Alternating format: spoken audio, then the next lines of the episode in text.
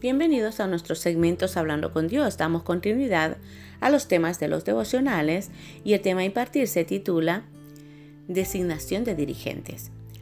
Lo encontramos en Nehemías capítulo 7 versículo 1 en adelante dice su palabra, luego que el muro fue edificado y colocadas las puertas y fueron señalados porteros, cantores y levitas, mandé a mi hermano Ananí y a Ananías jefe de la fortaleza de Jerusalén, porque éste era varón de verdad y temeroso de Dios, más que muchos. A través de esta palabra de la designación de dirigentes, creo que para cada uno de nosotros siempre hay un tiempo cuando Dios toma bien ponernos a servicio de la obra.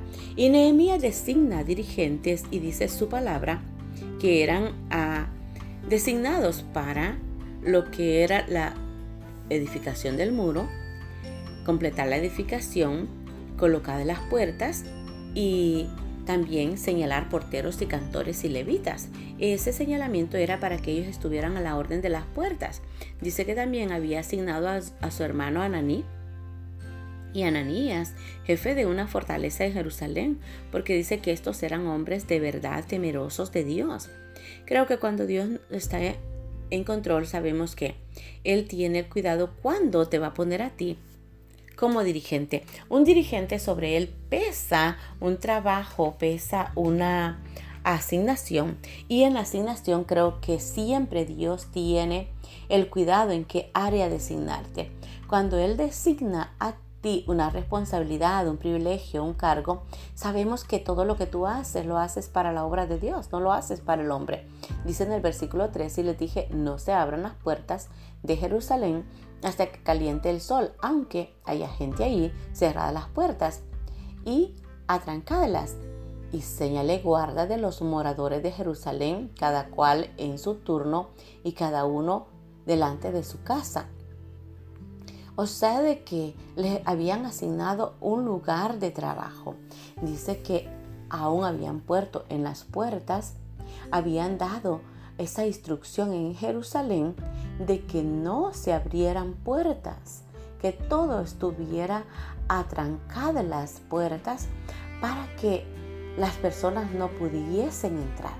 O sea, era un tiempo en donde estaban cuidando la entrada las puertas de todo el pueblo de Jerusalén estaban siendo cerradas a través de servidores como cantores, sacerdotes, como levitas, o sea, de que Dios estaba poniendo a cada uno de estos hombres al servicio de su pueblo.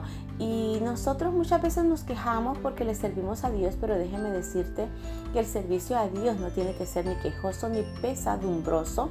Así como estos hombres tomaron a bien y esa libertad de ponerse en guardia por el templo de Jerusalén y aún en guardia en cada casa, yo creo, dice de que porque la ciudad era espaciosa y grande, pero poco pueblo dentro de ella y no habían casas reedificadas. Vemos que no era problema ah, de que no hubiera en verdad esa fuerza del enemigo, aunque el pueblo era pequeño, pero lo importante que ellos eran fuertes porque Dios estaba con ellos. Si Dios estaba con ellos, el enemigo estaba sobrando.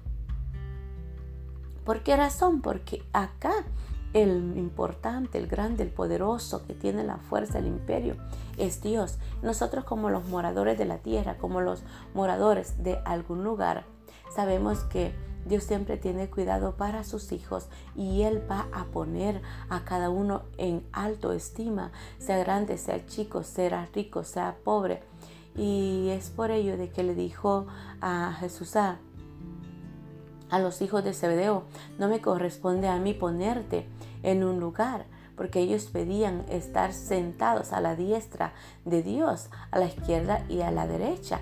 Y cuando Dios siempre levanta a uno de sus hijos, nosotros no vamos a estarlos promocionando. Es Dios quien te promociona y te posiciona en un lugar.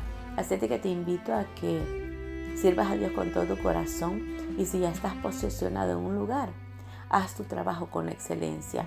Gloria a Dios porque Nehemías era un hombre de servicio y te invito a que tomes ese ejemplo de ese hombre de servicio. Así que se te ama, se te bendice y hasta la próxima.